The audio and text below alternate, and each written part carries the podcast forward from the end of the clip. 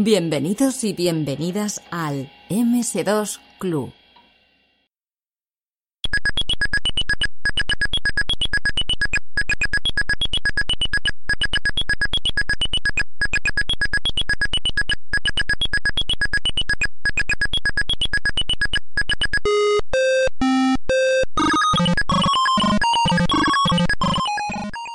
Bueno, Antonio, que estás aquí detrás oyendo, si me llegan a decir a mí, el año pasado, cuando empezamos el confinamiento, cuando empezamos el MS2 Club, que íbamos a tener aquí a un personaje de la talla de Xavi San Martín, de la oreja de Van Gogh, yo no me lo hubiese creído. Yo no sé tú, ¿eh, Antonio? Pero yo no me lo hubiese creído.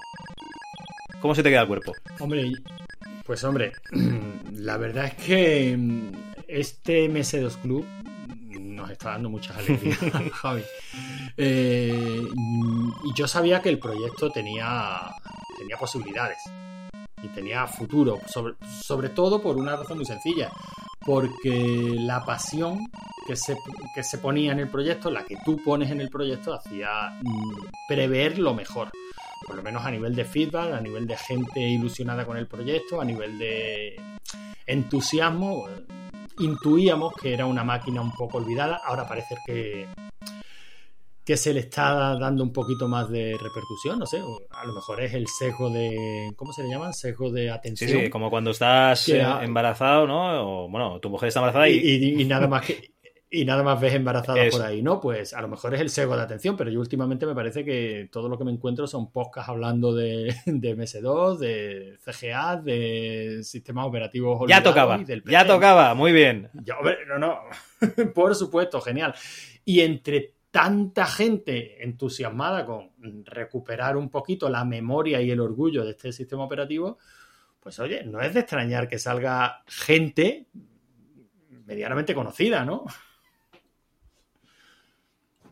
Pues la verdad es que, sí, ¿no? Eh, tuvimos una, digamos, una, un tuit, ¿no? Cruzado con, Xavi de la oreja de Gogh, que nos decía que él había ganado un concurso de la revista PC Manía, Luego nos comentará el premio en la, en la entrevista.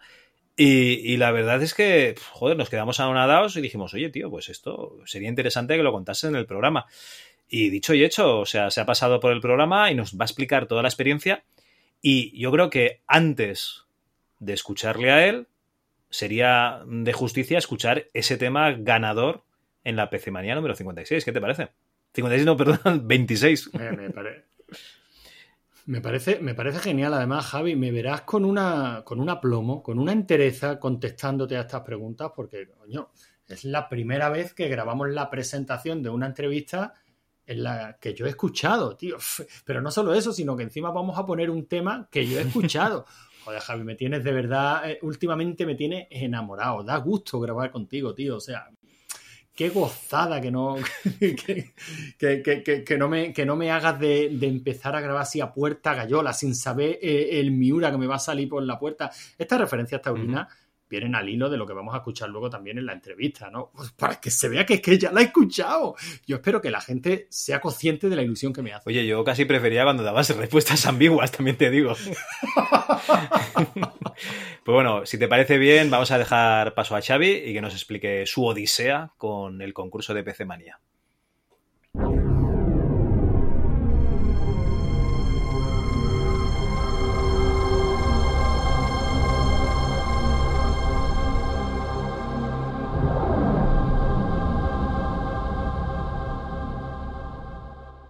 ¿Ha visto algún marciano?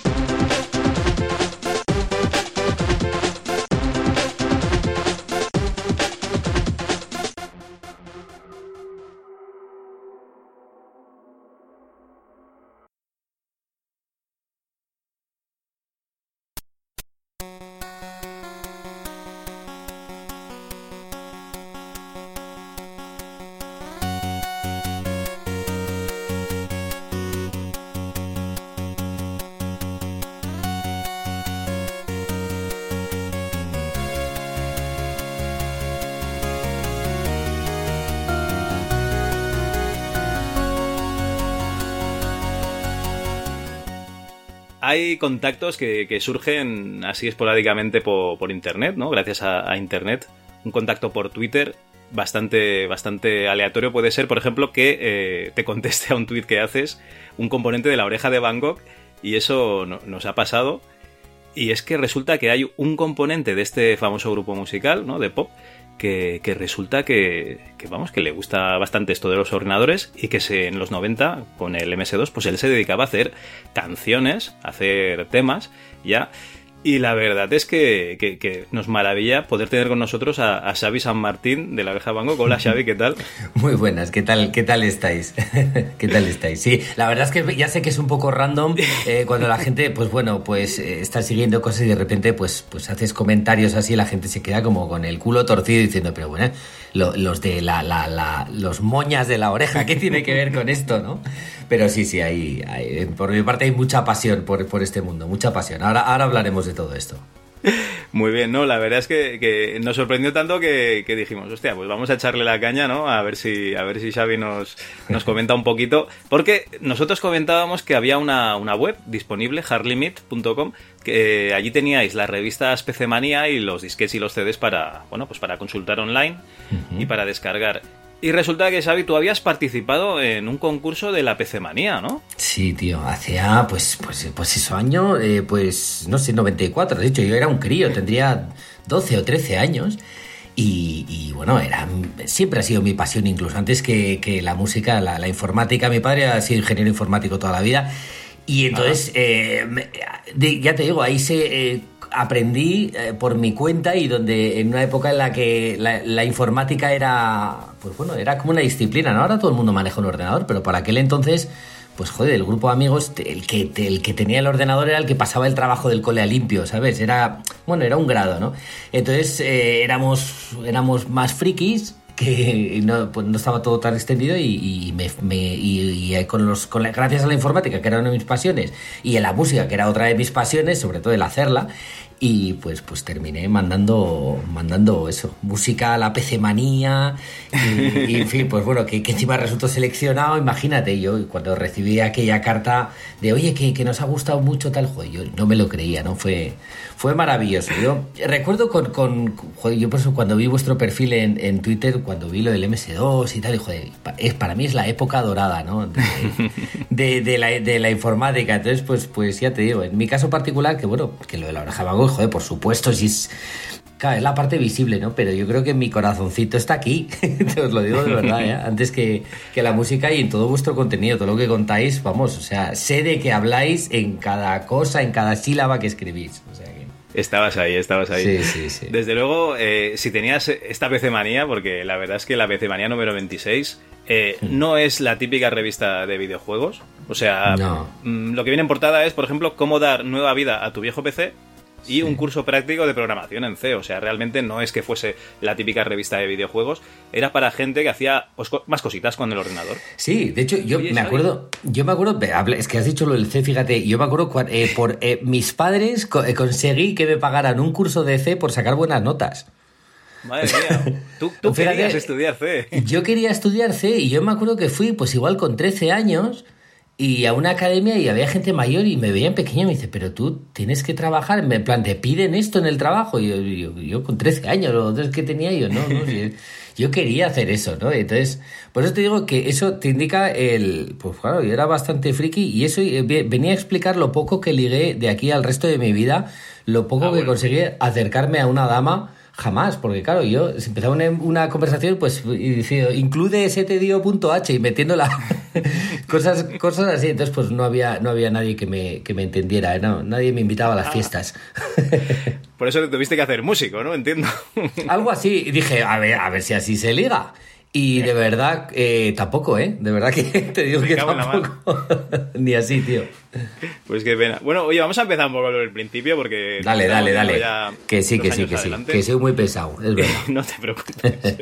Oye, tu padre ingeniero informático, eh, imagino que ya tendrías PC en casa ya de, de, de crío o tendrías a lo mejor un ordenador de 8 bits.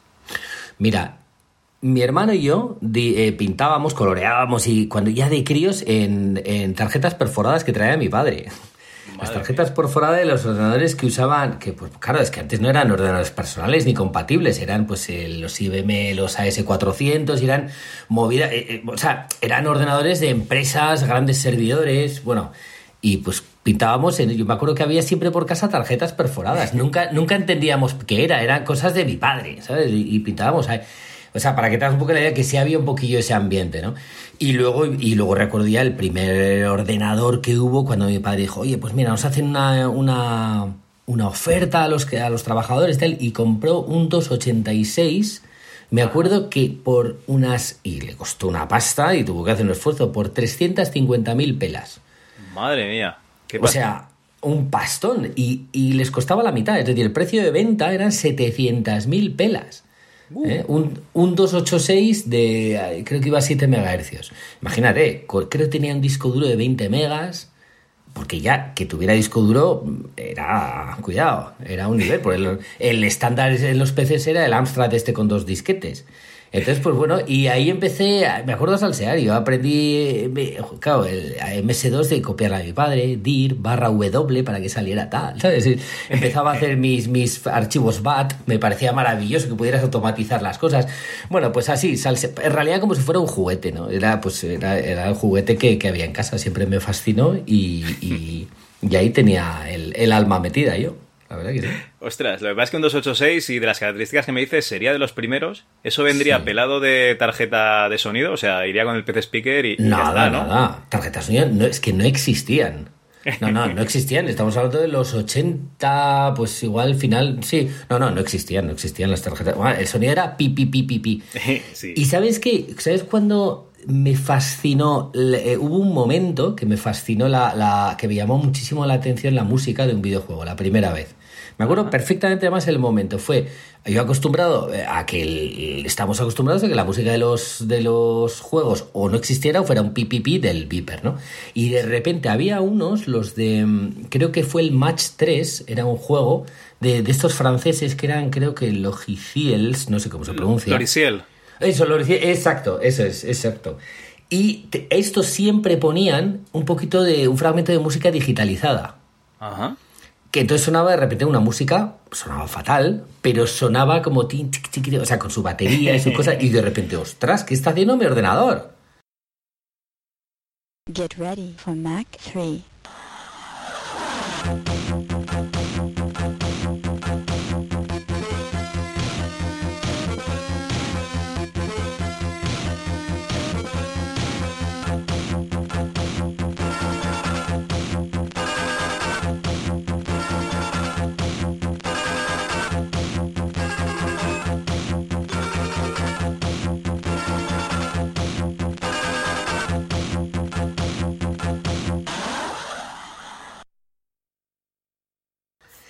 Me quedé estoy tan flipado, me quedé tan flipado que, que empecé a, a seguir a a esa compañía y, y me, empecé, me empecé a fijar un montón en, los- en- en la, en la- en la tecnología de la música y en la música en sí. Esa era. Eran tipos maravillosos porque, porque es que cada juego era un mundo, ¿no? No estaba nada estandarizado, ¿no? Como son ahora Sí. las tarjetas gráficas, que para mí, eh, claro, son unas, son unas pedazo máquinas y tal, pero es como que estandarizan un poco, ¿verdad? Igual, o sea, igual parece un poco el abuelo cebolleta. Con la música pasaba un poco lo mismo. Es que era fascinante ver, primero, el contenido artístico de la música, pero luego también ver cómo se las ingeniaban también la parte técnica, cómo hacían para que aquello sonara, ¿no? El- No, y, el- la, y la jugabilidad, que cada juego era completamente distinto, porque lo que dices tú, no había un Unity o un Unreal, que ahora todos los juegos, digamos, Exacto. están cortados por el mismo patrón. Eso es, eso es, eso es. Exacto, exacto. Te ponías a- Eh, es, como, es como si vas a ver la película de Tenet, ¿no? Sí. Y, y dices, ¿qué ha pasado? Y luego ves una peli normal y dices, ah, bueno, pues vale.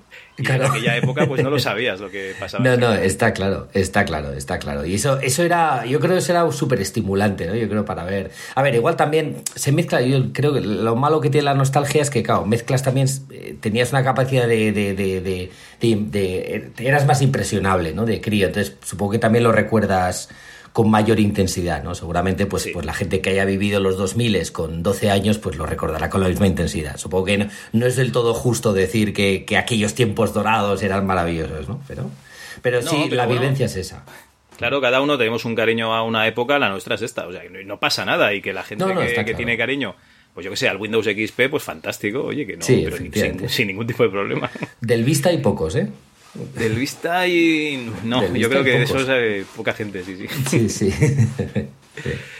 Bueno, pues eh, con este 286 está claro que no hiciste música, así que más adelante No, sí no. que pillarías, yo que sé, un 486 o un Pentium. Bueno, ya pasó el tiempo, pasó el tiempo, pasó el tiempo, bastante más tarde y conseguí ahorrar y me compré un 386 de AMD, Hostia. porque los Intel, sí, por eso te digo que era ya bastante más tarde. Era, yo recuerdo, era una AMD a 40 MHz. Que te voy a decir una cosa, pasó el tiempo y ponía 40 MHz, por aquel entonces tenían un display muchos ordenadores, era un display Sí. que ponía un 40. Pero luego un día, trasteando por dentro, yo creo que era a 33, o no sé si era. ah, Yo creo que hubo un pequeño timo por ahí. Yo, algo me timaron, pusieron 40 en el display. Pero bueno, no que sé. esos displays son programables y los programaban a dos, en dos velocidades. O sea, cuando apretabas el turbo Sí, y cuando el lo turbo. quitabas. Eso es. Pues eh, tú podías poner ahí el número que te diese la gana. Claro. Lo que pasa es que, claro, eh, yo no sé si había alguien ¿no? que luego revisase si, si ese número se correspondía o no. O sea, tú puedes tener un 286 a 99 MHz falsos. Claro. Programabas un 99 y ya está. Ya, no, no, está claro. Por eso te digo que, no sé, nunca quise ver. escatimado. Nunca Te quise ver. escatimado esos siete. Es- Puede ser, puede ser. no, no, o sea, no, no me acuerdo, pero sí, yo qué sé, no sé si había 30, 33, no me acuerdo, no me acuerdo ahora los megahercios. Me parece increíble que no me acuerdo porque entonces me sabía todo, ¿no? Pero, Claro. pero, pero sí, bueno, y ese, y además ese ya fue mi ordenador, porque el otro era el ordenador de casa. Entonces ya tenía en mi habitación mi ordenador. Entonces eso fue ya, fue mi reino. Y ahí sí que ya empecé, porque ahí, ahí los ordenadores ya empezaban, ya empezaban a, a- ya, se- ya había placas de audio. Tuve primero una Adlib, bueno, un clónico de Adlib, porque la Adlib costaba una pasta.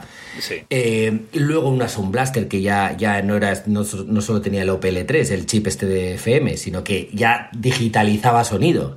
Entonces ya eso, bueno, y eso, o sea, que vamos, bueno, imagínate, lo que me- lo- yo era, pues bueno, o sea, tenía el mundo a mis pies, ¿no?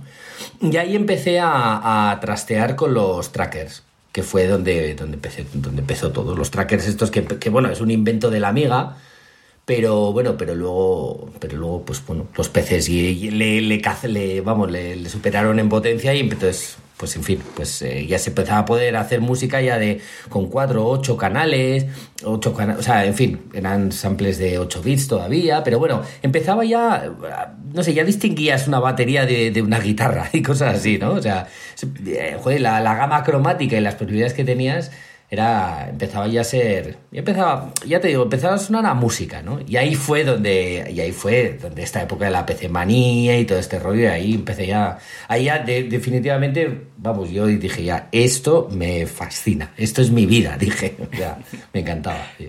Oye, explícanos para la gente que no tenemos oído musical, o sea, que, que no distinguimos ningún tipo de, de- de sonido. Esto del tracker, básicamente, ¿nos puedes explicar un poquito por encima, eh? Eh, en, Sí. en qué consistiría? Es muy sencillo, es realmente muy sencillo. Es, en realidad es un sampler. Es, eh, tú cargas una muestra, o sea, una- un archivo WAP, como quien dice. eh, pues imagínate, pues una nota de un piano. Tan, Vale. Entonces lo que hace, eh, lo que hace es reproducirlo a diferentes velocidades, de manera que, que suene tan, tan, tan, tan, tan, ¿vale? En toda la escala, ¿vale? O sea, si, si tú una muestra eh, la reproduces a la escala que es y luego la reproduces un poquito más rápido, pues ya tienes esa misma nota un poquito más aguda. A cambio dura menos, ¿vale? Como cuando hablas y te lo pones más rápido, que te suena así, "Pata, pitufo", pues, pues igual. De esa manera, pues, graba, eh, pues tenías un, grababas una nota de un piano, ¡clang! no tenías ni por qué grabarla, ¿eh? porque la, la podías coger de otras Normalmente canciones. venían, ¿no? Sí, o las cogías de otras canciones. El, eh, eh, entonces cogías eso y pues grababas una melodía, tan, tan, tan, tan, tan. Y luego, pues eh, una batería, pues lo mismo, ¿vale? Cogías eh, muestras, un sonido de un simplemente una grabación, un archivo de audio con una grabación, y luego pues la, la muestreabas por todo el, todo el teclado. Eh, claro, era muy básico, es un- esto es lo que hace un sampler, eh, y era muy básico, muy básico, y bueno, y así sonaba, y metíamos en, en- en, pues eso, en 200K, metías bastantes, bastantes canciones, ¿no? O sea, yo, eh, bastante, perdón, bastantes muestras. Instrumentos, ¿no? Instrumentos y pues bueno, eh, joder, pues, pues, pues ahí tienes tus, tus cosas y sonaban bastante, bastante digno, bastante digno, sí. Entonces tú usabas un programa que me parece que es el Scream Tracker, Correcto. o Screamer Tracker o algo así. Sí, el Scream Tracker, sí, sí, el Scream ST. Tracker. Sí, sí. Y entonces lo que hacías es que, eh, digamos, eh, cogías estos samplers y te programabas la cancioncilla. Exacto, tú cogías, además, bueno, no había MIDI ni nada, bueno, sí había MIDI, pero no, no era habitual, en los trackers no, no se utilizaba el MIDI, tú metías las, las notas, Ajá. las metías y además eh, era como una li- era un listado de ponías la nota y además eh, decías de, de esta octava y además le, pon- le asignabas un valor de, de volumen, además estaba en hexadecimal, yo creo que sería algún legado alguna cosa, algún legado de la amiga, porque, porque había, ¿sabes? Sabías que, el, que después del 10 venía el 1A. Era un rollo así, era, era vamos, vamos, ¿cómo podíamos putear al chaval? La verdad es que yo creo que la distancia más larga entre la idea y la ejecución está en los trackers, porque realmente. A ver, como todo, acabas viendo en todo ese chorro, en esa lista de, de números y letras, tú acabas viendo la música, ¿no? Pero como, pero como los de Matrix veían. Como los de Matrix. Es de- o sea, tú Una lo rubia, veías. una pelirroja, claro. Sí, claro. sí, de- está buena, ¿no? Pues esto, lo acababas viendo de, de, pues de, de- meter horas, ¿no? Pero realmente ahora lo ves y dices, bueno, o sea, joder, ves ahora a lo- a los chavales que hacen, pues, pues están con el Ableton Live o el Fruity Loops o todo esto, y digo, eh, te pones en plan abuelo cebolleta y dices, ven, ven chaval, ven, ven, eh, mira, siéntate aquí, a ver cómo les da algo a los pobres, ¿no? Pero bueno, como era lo que teníamos, pues era, pues eso, pues como nuestros abuelos jugaban a las tabas y decían, no, como vosotros ahora, ¿no? Pues igual, igual. A mí me vino un tracker y ya te digo yo que no, no supe utilizarlo y, y ahí se quedó abandonado, pobre. Sí, bueno, como todo, a ver, que, eh, lógico, si, si tienes mucha pasión, joder, si realmente por lo que sea tienes motivación, pues lo acabas, lo acabas usando. Vamos, que no hay que ser, no es que, no es que haya que ser muy listo, lo que hay que es echarle ganas. Vamos, que no, horas, quiero decir, horas. nada más, nada más. Bueno, así, eh, digamos que se te ocurre, estabas ahí trasteando con el Stream, Scream Tracker y se te ocurre grabar un, un ficherito .mod, ¿no? Meterlo Sí. en un disquete, ese Sí. disquete meterlo en un sobre y enviarlo a, a la revista PC Mania y, y, hostia, y te toca una tarjeta Adlib Gold 1000, el software Allegro y, Sí. ojo, el driver para hacer compatible la tarjeta Adlib con Sound Blaster porque Adlib estaba un poquito en la mierda, ¿no? Por, por Sí, sí, sí, eso 94 es. ya. Eso es, porque, eh, porque Adlib, claro, se había quedado, pegó yo creo un pelotazo con la, con la primera Adlib, pero la Adlib ya con audio digital y todo el rollo, ahí yo creo que lo intentó con esta, pero yo creo que de ahí, de ahí no pasó, de ahí no pasó. Pero tú sabes qué ilusión a un chaval con 13 o 14 años, tendría yo, absolutamente autodidacta, de repente, joder, pues que, que, habían elegido una música que había hecho yo. Eh, eh, eh, una música, en fin, y, encima me había tocado eso, que bueno, yo no, yo no, bueno, o sea, fue, yo, vamos, el día que, que, que me muera de viejo, cuando dicen, ¿ves pasar tu vida tal? Pues está en mi top 5 de momentazos de mi vida. Te lo digo, no, no, te lo digo así, claro. Y mira que con la oreja de Van Gogh hemos, hemos recibido eh, premios Grammy, hemos viajado por el mundo, joder, y que, que hemos vivido cosas objetivamente gordísimas, no sé cómo decirte. Hemos vendido no sé cuántos, tantos millones de discos, literal, no sé si 8 o 9, que no lo sé. O sea, fíjate, bueno, pues momentos como el de ese, de la PC manía, yo solo en meditación, sobre todo porque además era algo que vivía solo, porque nadie, eran cosas, cosas de mías, o sea, nadie me entendía bien lo que estaba haciendo, ¿no? Entonces eh, fue un momento fantástico, o sea que bueno, yo creo que es la primera vez que, que, que hablo con esto, que hablo de alguien con esto, de, de hablo de esto con alguien así, en fin, con esta pasión, Bueno, la verdad. Eso es que tenías el corazoncito muy tierno todavía, ¿no? Y, y te Sí, llegó muy, sí. muy, muy fondo. Muy, muy. Sí, sí, sí. Oye, pero ¿fue tu primer intento este, este digamos, fichero, este, esta Sí. canción o, o no? Sí, sí. hostia. Bueno, no, no, mía. a ver, el intento, para esto sí, lo que pasa que sí ya llevaba tiempo, bueno, tiempo, pues meses, no sé, ya, ya- o sea, no era, no fue la primera música que hice. Es decir, había hecho, pero, pero bueno, pero se le ponía a mis amigos o, o a una novia que tenía, oye, te he hecho una canción, una cosa espeluznante, ¿sabes? Pero era horrible, pero bueno, pe- pero, joder, pues me los grababa, me acuerdo, los tenía ahí para enseñarlo, como nadie, la gente no tenía ordenador, la, mucha gente no tenía ordenador, pues yo lo grababa en un cassette. O sea, Claro, le- hostia, le, chupaba con, le enchufaba con pues eso a un cassette y se lo regalaba a una novia cosas así pues cosas es horrorosas vamos y entonces una de esas pues cuando estaba de repente veo PC manía tal y oye pues manda tus tal y yo pues digo, pues voy a mandar así así fue o sea no, no es que hice uno el primero de mi vida y salió no pero No, no, es el, es el, digamos, el que tenías mejor en aquel momento que enviaste, vale, vale. sí eso es, eso es. Muy bien. Oye, y, y así que siendo que te gusta la música y tal, ¿cómo no te metiste con, con un Atari ST una amiga? Era demasiado tarde ya, ¿no? Para... No, era tarde y aparte yo no tenía un duro, o sea, joder, yo, yo- a ver, yo el ordenador, o sea, es decir, cuando tuve acceso a un ordenador, ya el Atari y el Amigas ya se habían quedado atrás. Claro. Pero sí que es verdad, a mí yo era el sueño de mi vida. Una Amiga 500 era yo cuando en casa que teníamos el PC, que era, que era, un, era muchísimo más caro. Y era mucho, pero, pero no hacía lo que yo quería hacer. Joder, ahí, eso, eso, ahí estaba el multiplan, el Word Perfect, el Lotus 1, 2, 3 y el de base 4. Era cosas de mi padre, que cosas que, que, que era, daban bostezos solo verlas. Yo quería una Amiga 500, pero, es- pero hubiera sido, no sé cómo decirte, o sea, el sueño de mi vida. No, lo que pasa que no, pues, pues, había, simplemente no había, simplemente no, no había. Y cuando ya, eso, y aún más adelante, pues ya fui a por el 386, sí, sí. Ah, por el PC directamente. Sí, sí, sí, sí. Muy bien. Oye, antes de salir de esta época de, de DOS, digamos, porque ya pasaremos Windows 95 en un ratito, o sea que de momento todavía Sí. estamos en MS2. eh, ¿De aquella época también jugabas? ¿Le dabas algún tipo de juego o eras más simplemente de, de trastear? Me encantaba trastear y me gustaba jugar, pero sí que es, o sea, y me fascinaban los videojuegos, bueno, y me siguen fascinando, esa, esa es la verdad. Pero fíjate que me gusta más, yo creo de los videojuegos me gusta más admirarlos que jugarlos, que ta- también me gusta jugar, ¿eh? pero no soy particularmente bueno, pero sí que esto, pero, pero sí que, pero bueno, pero sí, sí tenía este- todo el disco duro repleto de juegos, ¿eh? Y, pero ya te digo, más por la cuestión técnica de ver, por la parte más friki de ver cómo se la habían currado para tirar por un sitio o por otro, por la parte técnica que por la parte de, de, de jugar. Pero vamos, pero, pero sí también. Y, así, por aquella época. llamas y- en- Ah, perdón, perdón. Uh, sí, mi- mira, estaba pensando, por, o sea, me, hombre, pues a ver, el Wolfenstein yo creo que fue el, el- el mítico, ¿no? De, yo recuerdo de aquella época, o sea, recuerdo que era ese ordenador, joder, no, no me acuerdo decirte si era un año adelante o atrás, pero por aquella época yo, re- ya te digo, recuerdo el Wolfenstein, recuerdo que estaba el Wing Commander, Uy, qué maravilla. El Wing Commander, me estoy acordando. Eh, bueno, por supuesto, el Día de Tentáculo, el Monkey 2. Yo recuerdo, recuerdo, a que, recuerdo eso porque yo, yo flipaba porque por fin tenía 256 colores. Yo venía de, claro, en el ordenador de mi padre, primero yo tenía una CGA de cuatro colores, que todavía yo creo que todavía si cierro los ojos todavía consigo ver el destello del, de los, del cian, el magenta y el blanco quemados en mi retina, porque era aquello, era terrible. Y luego conseguí, no sé cómo, convencer a mi padre que pusiera una EGA. Una EGA, que era, no la tuvo casi nadie, que era como un poco el intermedio entre la CGA y la VGA. Entonces, sí que recuerdo la sensación de tener 256 colores y recuerdo esa época. El Wolfenstein, el, el Día del Tentáculo recuerdo mucho, me acuerdo también.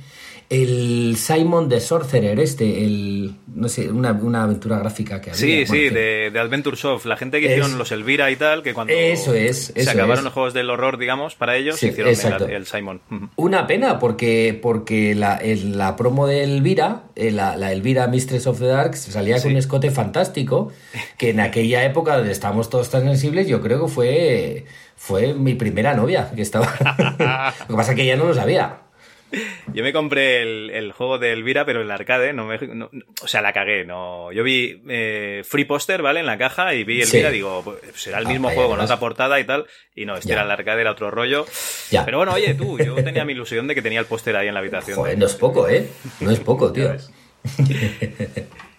Pues sí, eh, además, el otro día me metí en la página de, de Adventure Soft y todavía venden en caja grande. Esto lo digo para la gente que, que mira por Wallapop y quiere comprar un Simon the Sorcerer. ¿Vale? Tienes por 20 euros aproximadamente puesto en casa el Simon 1 más Simon 2 eh, de Adventure Soft, que te lo está vendiendo el Mike Goodruff, que es el tío que los hizo, ¿vale? Y te los envía a casa por 20 pavitos. Joder, pues, pues ¿y ¿qué No, te no parece? está mal, no está mal. Pues ¿Has visto guay. publicidad gratis? ¿Qué te parece? Qué buena.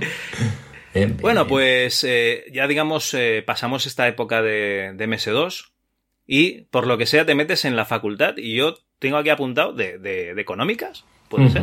Correcto. ¿Qué- ¿Y qué haces tú, un informático que te quieres dedicar a esto en estudiando económicas? ¿Qué ha pasado?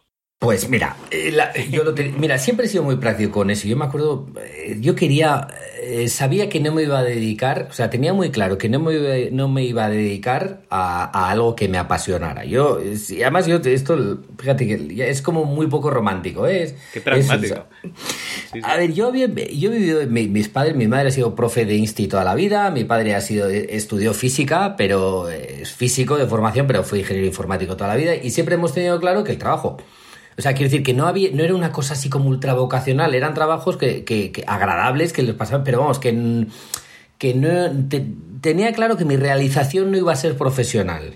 Vale. No sé cómo decirte. Yo quería un trabajo que no me. Bueno, Que no quería, existía. Es decir, Tú querías ser aspiraba. disjockey, disjockey a lo mejor de, Bueno, de claro. de radio. Yo tenía claro, yo, a mí me hubiera encantado a mí escri- hacer música, de encargarme, yo que sé, por ejemplo, algo de hacer música para anuncios o para videojuegos. Imagínate, me hubiera parecido. Ajá. Lo que pasa es que es que ni, ni se me ocurrió que eso podía ocurrir. O sea, Podía hacerse. tan por ser. Es como, eh, de verdad, pero es como enamorarte, pues no sé, de, de Charlize Theron. Es que no, no es como decir. Eh, Ni te lo planteas. O sea, no, tú no haces un plan de, bueno, pues me voy a ir a Los Ángeles o donde sea que iba a estar. ¿Sabes lo que te digo? Ni se te ocurre, pues dices, Claro. ¿sabes? Tienes por todo. Di por ser. Entonces dijo, voy a, voy a estudiar algo eh, práctico, voy a trabajar en algo que no me moleste mucho y luego que me deje algo de tiempo para, ¿sabes lo que te digo? Para, para, para, para hacer lo que me gusta.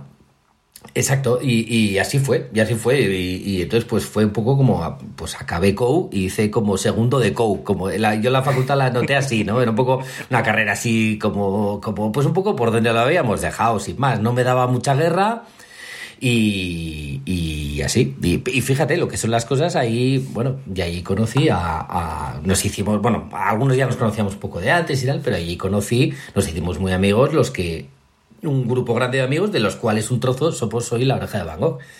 Que fíjate lo que son las cosas, que bueno, eso, e- eso ya desde la oreja de Van Gogh, y eso ya, ya, ya, ya es historia conocida, ¿no? Y de repente, pues por otro lado, pues la cosa petó y pues, pues mira, pues al final resulta que sí me he dedicado a la música profesionalmente, ¿no? Pero no estaba, no estaba, no, estaba en los planes. planes. No, no, no, no, en los de nadie, te lo garantizo, tío. No, no, muy bien. O sea, eh, vas a la universidad a estudiar económicas y sales con una licenciatura en la oreja de Van Gogh. Muy bien. Eso te iba a decir, eso te iba a decir, sí, sí, sí, sí. Pero sí, sí, vamos, esto, y, y a raíz de eso, bueno, y porque yo venía un poco de la, de la música, todo, bueno, de la música, pero eso, todo en plan autodidacta, siempre en casa con el ordenador y tal, y como eh, no te, vamos, decidimos juntarnos y oye, sí, haciendo, haciendo el idiota, dijo, oye, pues, y si hacemos un grupo de música y tal, y, y acabé tocando el teclado, pues porque me iba a la parte tecnológica, pero no porque necesitamos ni un teclado, eh, eh, o sea, no teníamos ni idea de tocar, no teníamos ni nada, y bueno, en fin. Y así surgió la oreja de Van Gogh, medio de broma y juntando lo que hacíamos y, y un poco jugando a hacer música pop, pues mira lo que ha pasado, ¿no? Que, que, pues hemos hecho, hemos escrito canciones que medio jugando, medio tal han acabado, joder, pues muchas son míticas, ¿no? De, pero vamos, el, por eso te digo, esa es la, verdadera historia de la oreja Van Gogh, absolutamente real y, fuera de... Si le quitas toda la pátina esta radio fórmula de tal, de, de- toda la caspa de, la tele y las promociones y todo el rollo, esa es la verdad, esa es la verdad. Un grupo de chavales absolutamente desorientados que haciendo el idiota pues han terminado, pues, pues, pues han terminado dedicando a esto. Pero esto es muy bonito, hombre. O sea, Sí, la verdad de que sí. De que os juntaseis y yo qué sé, y, y triunfaseis. Que si hubieseis triunfado un poco menos, pues también te hubieseis llevado eso por delante, que no pasa nada, pero que. Sin duda, sin duda, sin duda, sin duda, sin duda. Pero lo que es, fíjate, no es un poco como, es un tópico, pero es verdad, te das cuenta. Si yo estoy convencido de que si llegamos a buscar el éxito, eh, no hubiera funcionado, tío. No hubiera funcionado, yo estoy convencido. A ver, fue, yo creo, fue una mezcla de, de factores, pues, pues la parte un poco, la candidez, esta, el hecho de nadie ha estudiado música en serio. Por eso nuestra música es tan eh, ligerita, en el sentido de que pues eh, un profesional de la música no, no haría cosas tan- como, como tan inocentes, ¿no? Como le hemos hecho nosotros, sobre todo al principio, ¿no?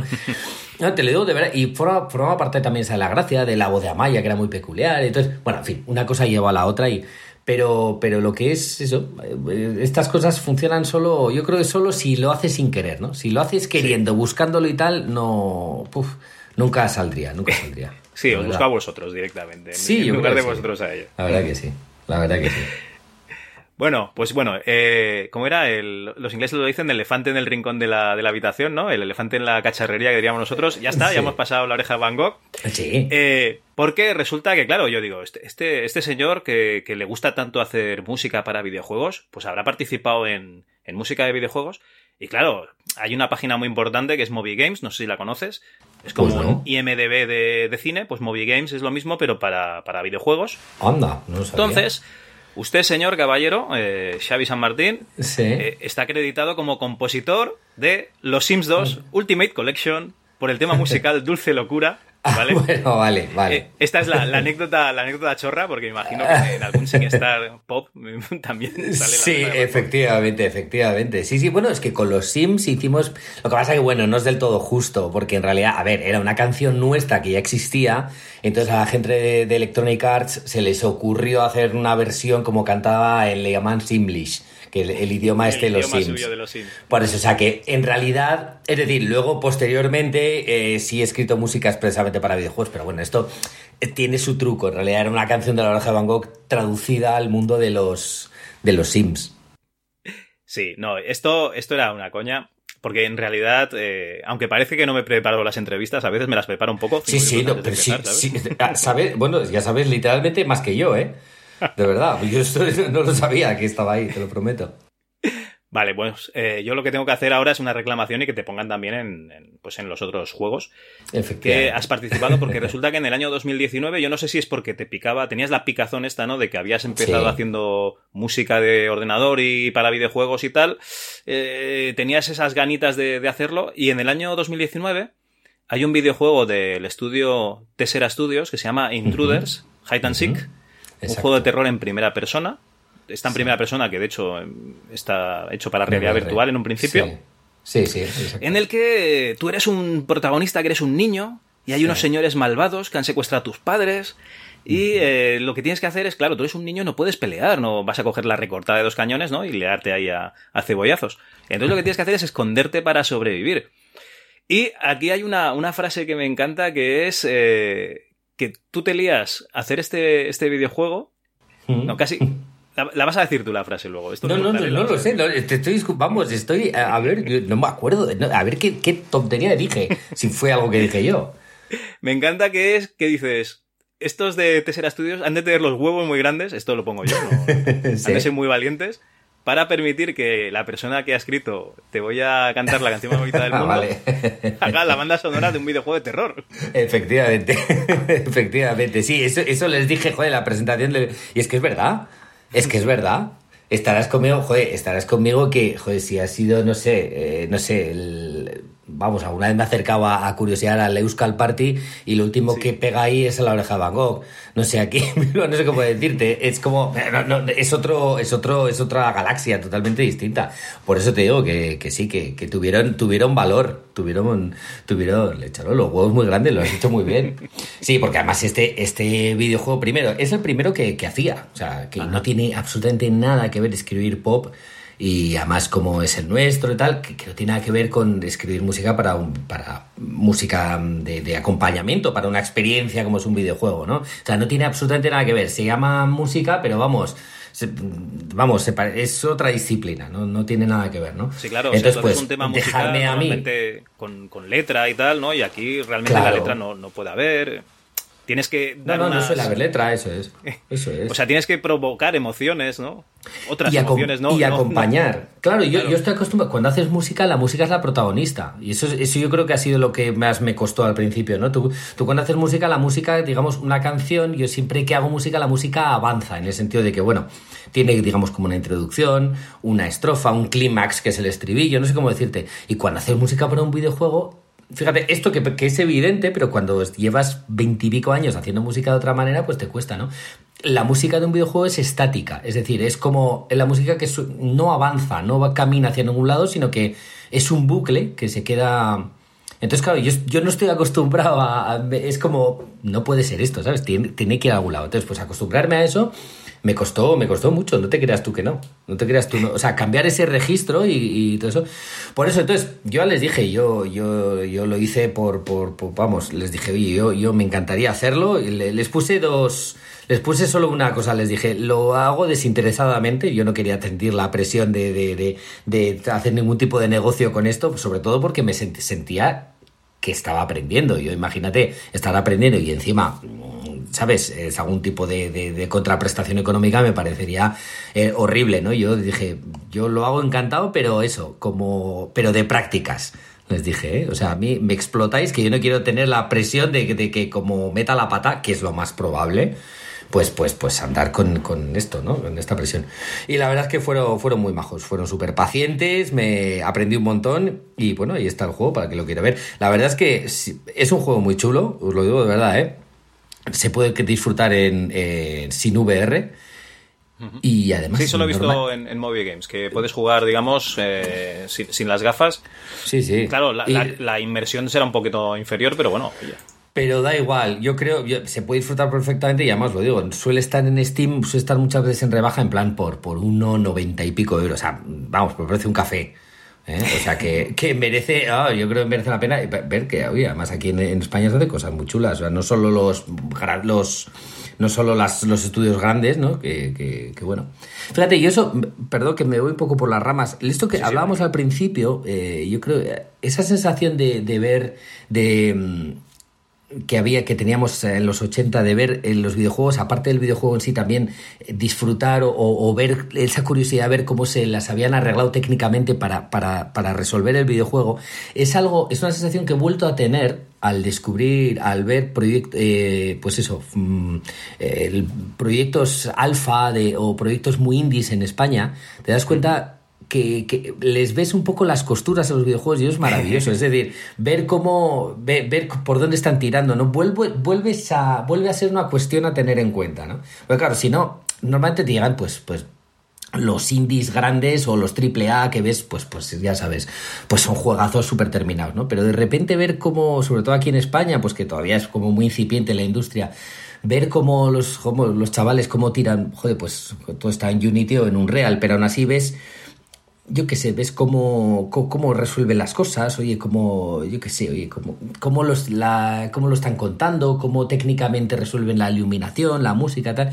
Joder, pues digo, joder, hacía años que no, ¿no? Que no, que no tenía bonito, esa curiosidad, ¿no? Y, y me parece, y es realmente chulo. Entonces, y, si alguien tiene esta pasión que tenemos por, por todo esto, y si, pues no, no tiene más que asomarse por al mundo indie nacional donde verá que, que hay un montón de cosas súper interesantes por, por ver. De verdad que sí, ¿eh? Hombre, es una maravilla lo que tenemos a día de hoy. Hay gente que dice que los 80 fueron la edad de oro del, del software español, porque había muchos estudios de, de desarrollo de juegos de 8 bits, Ujú. pero te pones a ver los desarrollos que hay.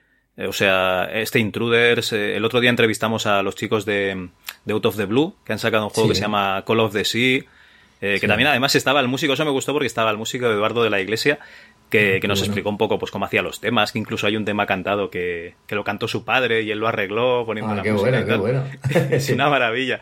Joder, Y- en, en el Intruders hay un tema cantado, por cierto. El Intruders, el, el tema Ah, ¿Pero cantado principal es un ti? te- No, no, no, no, no. Joder, que va, que va. Un chico de, un chico de Sevilla. Y que bueno, encontré por Instagram, bueno, en fin, una, una historia, pero ahí, ahí está un tema cantado, sí, sí, pero todo tiene su historia, sí, sí. Bueno, pero, pero perdón, perdón, que, perdón, que te he cortado. No, no, no, pues simplemente era para ponerlo en... O sea, que, que a día de hoy se están haciendo muchísimos juegos. ¿Cuál es el problema? El problema es que a día de hoy hay tantos juegos que pues se van un poquito a, Claro. a- al rincón oscuro, ¿no? De Steam, eh, no, no se pueden encontrar. Ya, sí, no, está claro, está claro. Es, a ver, es lo malo de lo bueno. Lo bueno de que hemos tenido, yo siempre digo, joder, la gente que, que en los 80 éramos muy apasionados de estos, tenemos la gran suerte de que algo que era que no era tan mayoritario ahora es un super boom, ¿no? Ahora, Sí. joder, pues tenemos, joder, Ibai Llanos es una, es una estrella del rock, ¿sabes lo que te digo? Dices, o sea, hoy los videojuegos, hoy la informática es, es una, es súper importante en nuestra vida y, y en aquel entonces, pues no, no, no era algo Éramos tan habitual. ¿no? Entonces, eso, Éramos unos frikis, está claro. Aunque yo creo que seguimos siendo, ¿eh? Pero lo que pasa que, bueno, se nos nota menos. Hemos aprendido a disimular. Pero a cambio de eso es lo que dices, claro, ahí, ahí es un mundo tan grande, es un, que, que, pues, el- claro, el- es que es muy fácil que todo pase, que, que pasen las cosas desapercibidas, ¿no? Hay que tener una atención. Con la música, yo creo que con, en general, con cualquier propuesta cultural pasa lo mismo. Hay tal oferta. Tú en Spotify te puedes perder y tal, que, que a veces hay que tener una disciplina y dices, joder, para centrarte, ¿sabes? Yo he hecho con los juegos lo que hago siempre, tengo por norma tener solo uno instalado. Eso es, es, es complicado, eso es muy complicado. Pero lo cumplo, es, Es ¿eh? la manera, pero es la manera, sí, sí. Es que no hay otra, tío. Es que si no, es que si no te empiezas a disipar y empiezas, entras en una dinámica de, y además ahora yo que sé, con el Game Pass de Microsoft, joder, que estás todo el rato, joder, probando juegos y, al final, tío, dices, No juegas ¿sabes? nada, Es sí. Y eso yo lo recomiendo, ¿eh? Sinceramente, o sea, eh, requiere disciplina, pero, Pero, pero, pero hacedlo, de verdad, hacedlo, chicos. Bueno, el veneno de, de hacer videojuegos te, te picó, ¿no? Te, Sí, te- sí. te infectó porque al año siguiente, el año 2020, este año que acabamos de dejar, eh, te metes en... Bueno, te metes, no, sale el juego, yo creo que tú te metiste antes, Sí, en un juego que se llama 1971 Project Helios. sí. Eh, lo, lo he dicho, un juego del año 2020 del estudio Reco Technology, también español. Y es un juego basado en unos Estados Unidos postapocalípticos, ¿vale? Que a lo mejor se inspiran un poco en los acontecimientos acaecidos en el asalto al Capitolio. Sí, sin duda, fue, fueron precoj. Sí, sí. Precoces, sí, sí.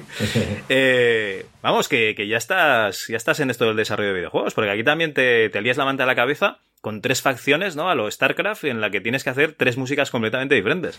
Totalmente diferente, sí, sí. La verdad que ahí, y además lo disfruté mucho, porque empecé ya a, tocar un poquito el suelo, ¿no? Porque ya ve, ya no fue la primera vez, entonces, pues bueno, ya empecé ya a, a- a gustarme a mí mismo mientras lo hacía, ya no me temblaba tanto el pulso, ¿no? Y sí, sí, la verdad que fue, fue, fue muy, muy chulo, muy chulo. El juego además está muy bien, es como un XCOM, no, ya sé, ahora que no me oye en lo- el estudio que lo desarrolló, porque decía, no digas XCOM porque, joder, parece que es, es muy, es lo mejor de XCOM, lo puede, y además yo creo que lo han hecho muy bien, es un rollo low poly así de... De, de, de, pues eso, como muy chulo, muy fácil de jugar y, y yo creo que está, merece, merece la pena. Es un, ya te digo, y es que es un juego que está hecho en España, es típica frase cateta, pero es verdad, pero es que nadie lo diría.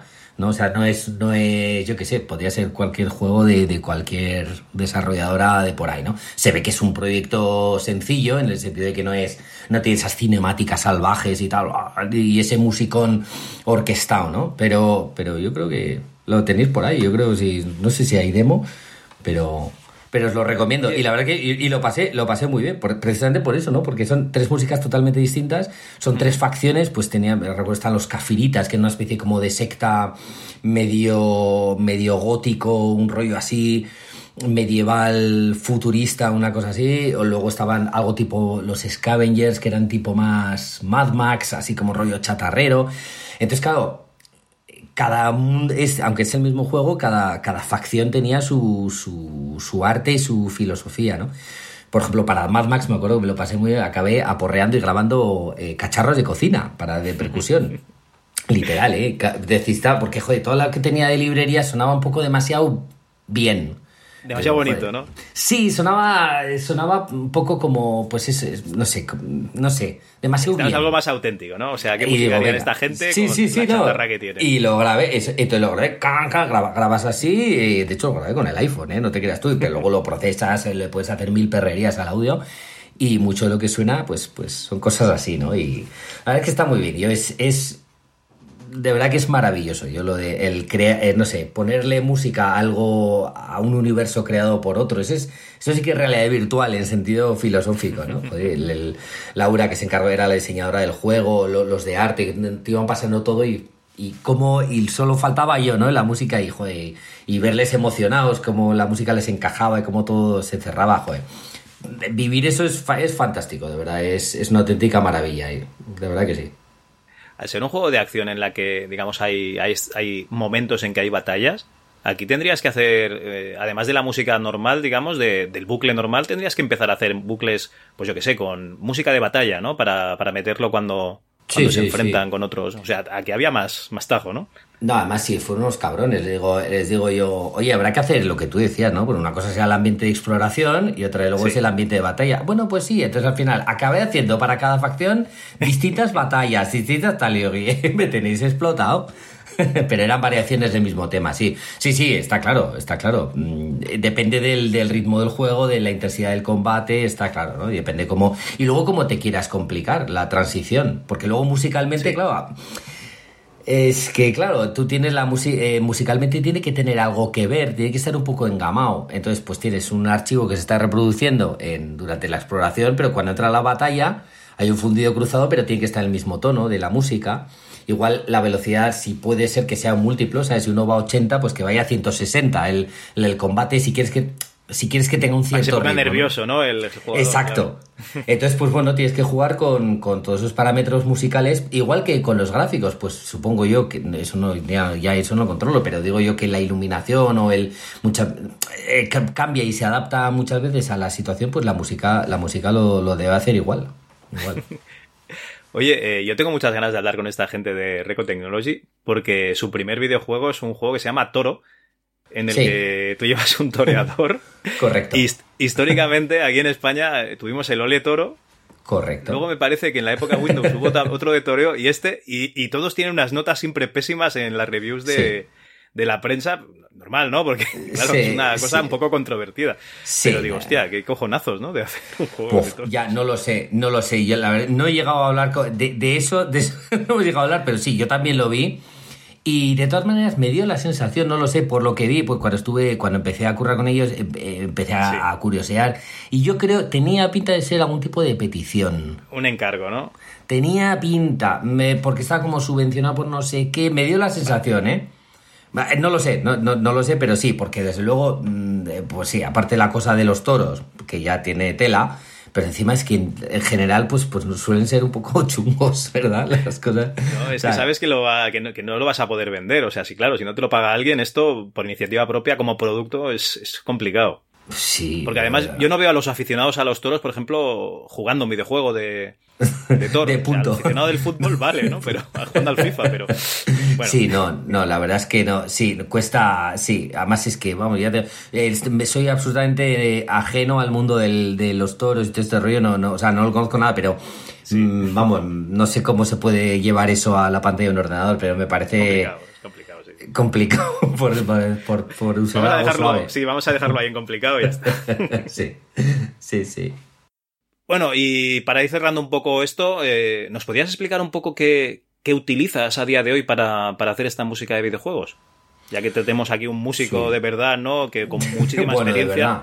De verdad, experiencia sí, eso sí, te, sí, experiencia te lo doy. Lo de verdad, pues ¿qué quieres que te diga? Pues, pues, pues no sé, pues no, pues todo, todo el mundo es músico de verdad si, si, si, si silba una canción que se ha inventado, o sea que... Perdona, perdona, Xavi, pero tú eres una persona que tienes un club de fans, ¿vale? O sea, un club de fans eh, organizado exclusivamente, Sí, sí. lo- el club de fans de, de Xavi San Martín. Entonces, Sí, sí, son- eh, son algo tienes auténticos. que, que tener, hombre. Algo tienes Son auténticos, son auténticos, es verdad que son muy... Si los veis, son unos cabrones, además.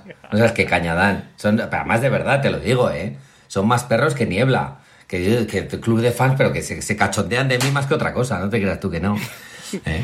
Ah, Oye, Entonces no. el club de fans es, ¿no? Para que ahora, o sea, te van ahí al concierto y te empiezan a presionar para que toques una que no tocaba o alguna Pero, cosa así, ¿o? pero no lo sabes tú bien. Pero, y de, en plan de, pero que habéis sacado este videoclip es una caca, no sé qué, se descojonan. Pero que sí, que sí, pero que, pero que no se cortan un pelo, eh. Que sí, que sí. Eh, ojo, y eso es lo bueno, eh. Es porque tienen criterio, menos mal. Porque si no, porque, o sea, que no son club, no son clubs de fans al fanáticos. uso. No, no, no, son, son, son- tienen hasta un punto a- de vacile autorreferente, no te creas tú que no, que tienen miga, eh. No es coña, esto da para un, esto da para un tema aparte. Ah, no, sí, Te sí, llaman, sí. dicen, Xavi, este año el balance ha sido un poco... Sí, sí, sí, sí. De hecho, son los más, son los más críticos. Son los más te dicen, joder, no sé qué, otra vez esta canción, pero ¿de qué vais? Oye, que no sé qué, con la pasta que nos dejamos en los conciertos, ja, ja, ja, ja, se ríen y tal. Es que sí, que sí. O sea, sabes tú. ¿eh? Pero- ver, eso es bueno. Oye, la, la parte técnica, me, me preguntabas, pues sí, en realidad, fíjate, hasta la parte técnica hay algo de nostalgia. Hay, hay- mira, hay, hay un hay un secuenciador que, que la versión 1.0 eh, nació con el Atari ST, es el Cubase, el Steinberg, el, el Cubase de Steinberg, y es el que todavía utilizo, todavía utilizo a, a día de hoy. Obviamente no la versión 1, van ya por la versión 11, acaba de salir. 11, Madre que mía. cuesta una pasta cada, cada actualización. Y lo comp- compró Yamaha la empresa, ahora se Yamaha. Pero sí, soy, yo soy de. Además, esto, eh, los músicos en general sí suelen ser, o solemos ser muy de, de, de una cosas. Es decir, normalmente el que es de Logic, de Mac, es de Logic. Y el que es de Pro Tools es de Pro Tools. Y además defendemos mucho lo nuestro. Es, típica conversación hasta las tantas de la madrugada con una cerveza, ¿no? No, porque tal. Y es un poco como. Es, cada uno es del suyo, ¿no? Entonces, pues yo, yo soy de. Cuba, sí. Es normal porque cuando Sí. ya lo, lo dominas y tal, no te vas a poner a aprender desde cero en, en No, otro está claro. Lo que pasa es que en realidad sí, es un poco al final, pero lo que pasa es que es, eh, con el tiempo tienden a converger un poco en lo mismo. O sea, yo el- al final hacen un poco todos lo mismo, ¿no? O sea, el- pero sí que es verdad que es tu, tienes tu manía, es como el como el Word Perfect y el no sé, y el tal, y el otro, el Display Bright, me acuerdo que había de IBM o Sí, es lo mismo, No, al final... o, o con los lenguajes de programación, que hay quien te defiende a muerte Python y luego el otro te dice que mejor Java y se queda Sí, sí, no, está claro, está claro, está claro. Pues, eh, pues es un poco parecido, cada uno tiene sus flujos de trabajo y, y sí, yo soy de Cubase, PC, Ajá. PC y Cubase y, y, y ya está, y cada vez más, fíjate, eh, cada vez hay menos en la parte musical y aparte de, de- de los teclados y los sintes y los pianos, cada vez tiene menos sentido yo creo que el sinte hardware, porque bueno, ahora casi todos los, toda- casi todas las innovaciones son sintetizadores en software, son plugins para el Cubase que entonces pues eh, los compras y se instala y entonces el propio procesador, la propia CPU del ordenador pues Samplea, ese- ¿no? eh, samplea o es la que va dibujando en tiempo prácticamente real, con una latencia de milisegundos, lo que estás tocando. Y suenan que flipas. De hecho, yo Pero tenía. lo tocas en, en un teclado MIDI, entiendo. ¿no? Sí, sí, claro, claro. Vale. Tú tienes, eh, tienes un teclado eh, MIDI, bueno, ahora es MIDI por USB porque ya lo, el tecla- el- o sea, le metes el USB y le, le das a tecla y suena, vamos, de hecho, el- de hecho alguna vez he utilizado incluso en conciertos un ordenador como fuente de sonido. O sea, tú lo tocas, lo tienes ahí en una esquina, pero claro, es que en realidad eh, te das cuenta que los, los sintetizadores en realidad son mini ordenadores dedicados. Entonces, eh, ya no tiene, no tiene mucho no tiene mucho sentido tener un procesador aparte. Joder, si lo tienes en un- cuando en un portátil puedes tener, digamos, 10 sintetizadores diferentes utilizando el mismo teclado, ¿sabes? Simplemente cambias, el, lanzas otro software y entonces suena de otra manera, ¿no? Pero no fastidies. eh, ¿Cómo se llama el, el chico este que hizo la banda sonora de Miami Vice, de Corrupción en Miami? Joder, el, el Jaro Faltenmeyer o... ¿No era, ¿no era este? Ostras, no, no me acuerdo. Luego, luego lo, lo, lo busco, no te preocupes. Este tío se pone ahí a, a grabarse los videoclips y tiene, yo qué sé, eh, cinco o seis eh, sintetizadores, ¿no? Haciendo un Sí. cuadro y el tío Sí. en medio y, que- que- que Claro. impresionante. Eso está muy guay. A ver, que es la parte estética no te la discuto. Eso, es- pero eso es como lo del libro, el li- el ebook y el libro de Y el papel. libro- Eh, si, si la parte chula es la parte chula, pero la parte práctica también. A ver, y sonar suenan. Los sintetizadores eh, virtuales de, de ahora suenan que flipas. De hecho, la inmensísima, inmensísima mayoría de la música que suena hoy en la radio, en plan, el top 50 de Spotify, Sí. eh, están hechos, yo creo son sintetizadores De eh, software. de software. Yo, vamos, estoy convencido.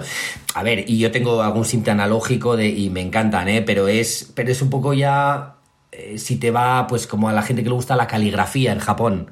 ¿Sabes lo que te digo? Que para escribir utiliza un ordenador y luego en su tiempo libre, pues saca su, su brocha y su pincel y empieza a darle, ¿sabes? A, a- a la, la- la cosa preciosa.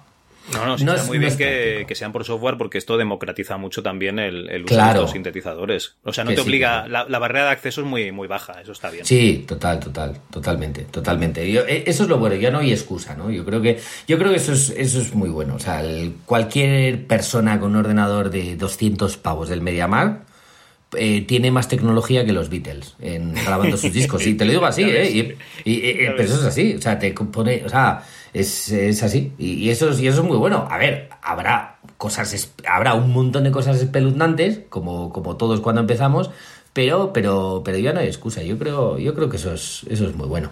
Oye, y por último ya, ¿eh? En, eh, a día de hoy que hay tanta música y que, que toda la música, digamos, parece que ya está inventada, ¿cómo, cómo hayas inspiración? No para los temas musicales que- de la oreja de Van Gogh, ¿no? Esto no, esto ya para, para otra gente que, que se dedique a hacer, eh, digamos, entrevistas musicales, yo para los videojuegos. ¿Cómo, cómo hayas inspiración para, para temas musicales de los videojuegos? ¿O es bueno que tú vengas de fuera de los videojuegos porque así aportas digamos, eh, menos contaminación, ¿no? De, de haber escuchado muchas bandas sonoras, a lo mejor de... de Pues no lo sé. tal. Claro, tampoco no tengo las dos opciones para comparar. Yo es que siempre, claro, yo, es- yo ve- vengo de fuera y yo creo que eso le puede dar un punto de frescura. De- para, depende para qué proyectos será bueno y para, para otros proyectos será, será, será peor. Hombre, en el caso de los videojuegos, lo bueno que tiene la parte de la inspiración es que te la dan muy orientada, ¿no? Es decir, mm, o sea, quiero decir que no, no, no estás con una página en blanco y dices, sabes que no sé si voy a escribir una canción romántica, una canción eh, tal. No, o sea, aquí tienes, joder, pues sabes un poco cuál es el tono del videojuego. Fíjate, el- yo creo que te lo dan el propio arte del videojuego, eh, joder, pues, sabes, si es... Es lo pues, que te inspira, ¿no? Es lo que te inspira. Si, si es un videojuego familiar tipo con gráficos tipo poco yo, pues claro, no te vas a descolgar con una guitarra distorsionada como el Doom, ¿sabes? ¿Sabes? ¿Sabes? Joder, pues no. Oye, pues no estaría mal, ¿eh? A, a- Hombre, a lo mejor jugaría al poco yo. Sí, ¿no? Está claro. Pero, pero puedes probar, poner el Duque Nukem el, el- al, al poco yo. Te orienta mucho, ¿no? Yo creo el. te- sí, yo fíjate, yo creo que el, eh, yo creo la, los instrumentos te lo orientan mucho la- el arte gráfico, yo creo. ¿No? Yo, yo sí creo que tengo, eh, no sé si da un poco esa sinestesia, por ponernos pedantes, ¿no? Hay determinados gráficos que hacen que la música, no sé, a mí me lleva a que sea más redondita, más, más, más pulida, tal, o al revés, ¿no? O típico, yo qué sé, ¿sabes? Yo que sea, un disco Elysium, por el tipo de gráficos, por el trazo, joder, le- no- tienes que tirar por algo mucho más acústico y más sucio, ¿no? De repente, o como más real, una guitarra, y de repente algo más, pues yo que sé, no sé, algo como más conceptual, a un portal, pues irías algo más sintetizado, más clínico, vamos, no sé. Resumiendo, que, que me enrollo más que las persianas. Yo creo que es el propio videojuego y el- lo, lo que O te sea, da el es estudio. la, la inspiración gráfica, ¿no? Digamos, y sobre la inspiración gráfica ya te dejas llevar tú. Sí, exacto. Y luego te dejas llevar y luego, y luego ya va el estudio el que te dirá, oye, muy guay, pero no. Es que no nos encaja porque tal. pero sí, sí. En general es eso, sí. sí. Perfecto. Oye, eh, a otra persona le preguntaría, oye, ¿dónde te puede encontrar a ti la gente, no? Pero, pero claro, Pues sí. eh, directamente di- diremos que, que estás ahí, ¿no? Con- como community manager de la oreja de Gogh en Twitter. Sí, bueno, en Twitter sí, la verdad que sí. Sí, yo me encargo de Twitter, Pablo el guitarrista se encarga de Instagram, que es todo como mucho más dulce y más cookie. Ah, vale. y, y Arich el batería se encarga de Facebook. Entonces estamos un poco por estar un poco en todos lados, por hacernos un poco los jovencitos. ¿Eh? Vale, entonces si queréis contactar con el guitarra de oreja Gogh, ya sabéis, Instagram. Si queréis Instagram. contactar con el batería, Facebook. Claro, si queréis lo que pasa, eso es, lo que pasa que eh, oficialmente no lo sabrán, porque siempre digo, la oreja Van Gogh somos, lo que pasa que bueno, so- verás que hay mucho like a, a mucho a mucho de este mundo, ¿sabes? Y, y se nota, y se nos, se nos ve el plumero a todos, pero, Eso es maravilloso, hombre. no falta pero sí, sí, sí, claro que sí. Claro Oye, que pues, Xavi, muchísimas gracias por, por haber estado este ratito con nosotros. Y nada, deseamos que lo sigas petando con, con la oreja Gogh, pero Sí. que esta faceta tuya de los videojuegos, joder, a ver si te, si te llena también, ¿no? Y, y podemos Sí, ver más títulos. sí, sí, estoy, estoy, de hecho estoy ahora con unos chicos de, de Murcia, bueno, no os voy a contar, to- pero vamos, tengo, Hombre, estoy, una, estoy una con primicia, otro. muy bien, muy bien. Estoy con otro, sí, sí, estoy ya, estoy ya con otro, con otro por ahí. O sea, bueno, sí, además yo lo podéis ver. Hay, hay un tráiler, está todavía, se llama Desolatium. ¿Vale? Ya, Desolatium, a ver ajá. luego, luego, luego a ver si te puedo pasar. Ahí creo que un tráiler, hay un tra- todavía está en demo, está creo que iba a salir este año, o sea. Bueno, eso me dicen, pero ta- está- vamos, si, si, te- Uh, si van a salir no te este año, fíes. estamos en bolas, por eso, por eso te digo. No te fíes, normalmente los desarrolladores indies dicen sí, sí, en seis meses y dos años después más o menos lo sacan. Bueno, mira el Cyberpunk, que tampoco, que, que no corran, ¿eh? Que, que luego pasa lo que pasa. O sea no vale que- la pena, no vale la pena correr. Por eso, sí, sí, sí. Eh, pero bueno, oye, nada, un placer a, a ti, Javier. La verdad es que, vamos, me, qued- me abriría una cervecita y seguiría otra hora más, la verdad. Este, o sea que, vamos, que cuando queráis es un placer. Espero no haber aburrido a tu audiencia aquí contando batallitas. Lo dudo porque además siempre preguntan por la parte del, del sonido, ¿vale? Sí, y, y la verdad es que es una maravilla, pues eso, eh, alguien que, que utilizaba trackers en su día y que ha seguido utilizando pues todo el hardware y el software hasta, hasta el día de hoy. Sí, sí, bueno, sí, y sigo, sigo, vamos, en el ordenador en el que te hablo tengo, vamos, tengo aquí el Cubase asomando, o sea, es con el que trabajo y sí, sí, sí, no, no hay otra. Sí que es verdad que además el sonido es un poco, es un poco, el sonido es un poco como el bajista de los grupos, ¿no? Es como que tiene que estar, pero nadie le presta mucha atención, ¿no? ¿Sabes? En, en los videojuegos es como el todas las re- todas las análisis y tal, todo, es como los gráficos, el juego y tal, y, y al final, y la música bien, ¿sabes? Claro, ¿sabes lo que pasa? Que desde ese match 3 ¿no? que, tú, que tú viste que había se podía poner musiquilla hasta Sí. el día de hoy, ahora ya la gente ya está acostumbrada a que, Claro. la música le acompañe y ya es un must, ¿no? O sea, tiene que estar ahí. Exacto, tiene que estar. Y, y solo, además es terrible, es muy justo porque solo puntúa si, si es muy mala. Si es muy buena, si es muy buena que pasa poco, ¿sabes? Que igual con el Death Stranding o cosas así que sobresale, o con el Silent Hill en el de, de la Play, salvo contadísimas ocasiones, salvo esas excepciones, o, sea, o- o- es decir, o no dicen nada o es horrible. ¿Sabes? Es como el examen de conducir, ¿sabes? Solo, solo, solo te dicen, solo te dicen si la has cagado. ¿sabes? Se le espera, ¿no? Se, se Sí, ahí y ya está. Exacto, exacto, exacto. Pero bueno, oye, es, es así, es normal, es normal. Perfecto, pues Xavi, Un saludo a todos, a todos los que nos escuchan y bueno, ya sabes dónde estoy para, para lo que queráis, para cualquier locura que se os ocurra. Contad, contad con mi hacha.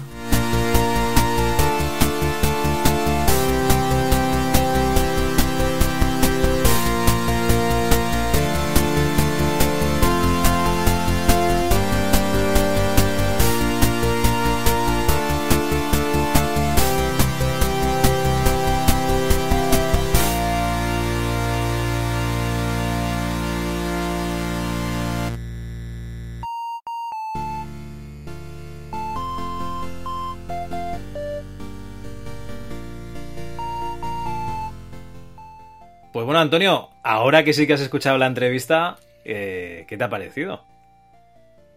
Pues mm, lo comentábamos antes, Javi, lo comentábamos a micro cerrado. Me ha llamado muchísimo la atención. Primero que me ha caído el tío de, de puta madre. Estaba escuchando la entrevista y me ha parecido un tío muy... Joder. Con los pies en el suelo, ¿no? Pero no solo con los pies en el suelo, me ha parecido un participante mm, del club.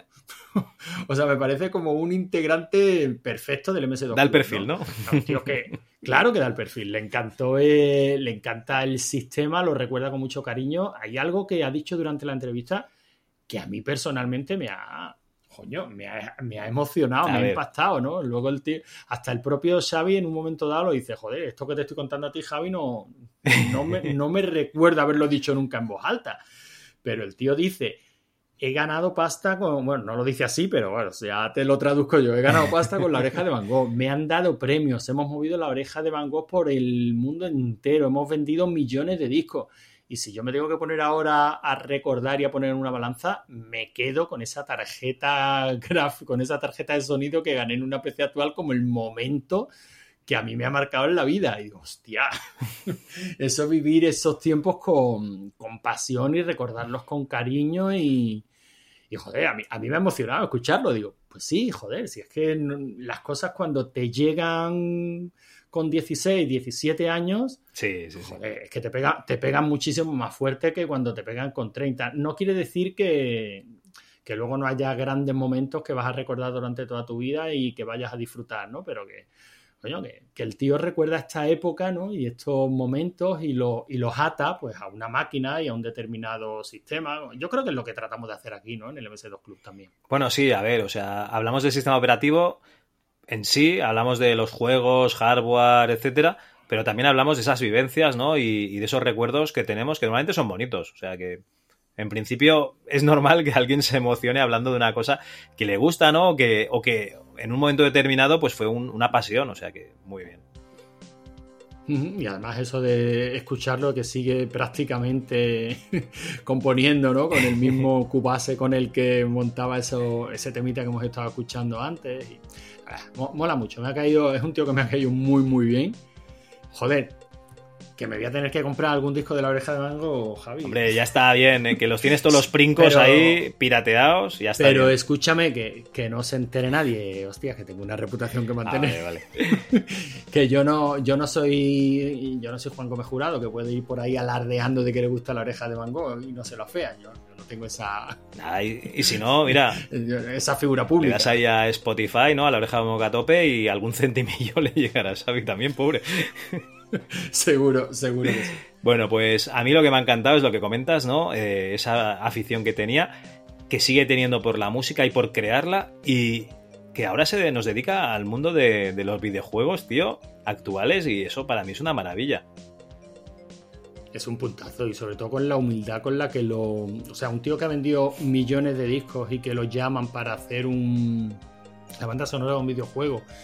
Y el tío dice que no cobra, que no puede cobrar porque él está aprendiendo. y, lo bien que explica ¿eh? durante la entrevista, que no tiene absolutamente nada. Me ha, gustado mucho ¿no? cuando ha hablado de la narrativa de la música. Dice, no es lo mismo escribir una canción que tiene su recorrido, su desarrollo narrativo, ¿no? su comienzo, su nudo, su desenlace, que, lo que es grabar la música de, destinada a ser la banda sonora de un videojuego, ¿no? que por propia concepción, pues tiene que ser una base musical repetitiva, con ciertos momentos de énfasis, pero o sea, lo ha explicado muy bien, muy bien, muy bien y me ha, me ha molado mucho, ¿no? Como puede ser, vale, sí, te estás dedicando a la música, pero puedes ser un crack escribiendo canciones y no tener ni puta idea de lo que es hacer una banda sonora y ser un total, un total novato, ¿no? Y con la humildad con la que el tío lo cuenta y lo... Sea, ya te digo, me ha, me ha molado muchísimo. O sea, si seguimos trayendo gente así a, al programa, puedes seguir contando conmigo, Javi. No, no, no, me voy a montar mi propio podcast con casinos y furcias porque no, yo a, a tope contigo. Bueno, ya sabes que el contrato lo tenemos hasta abril, ¿no? Que es cuando salió el primer MS2 Club. Entonces, eh, ahí tienes que renovar. ¿eh? No me hagas un Guardiola, ¿no? Y me hagas tener que perseguirte con el contrato. no, no se dará el caso. Pues nada, oye, nos despedimos del programa y espero que os haya gustado. A mí me ha encantado y eso para mí siempre es un plus. Hombre, por supuesto, disfrutando, disfrutando nosotros, disfrutado. Hasta la vista. Adiós.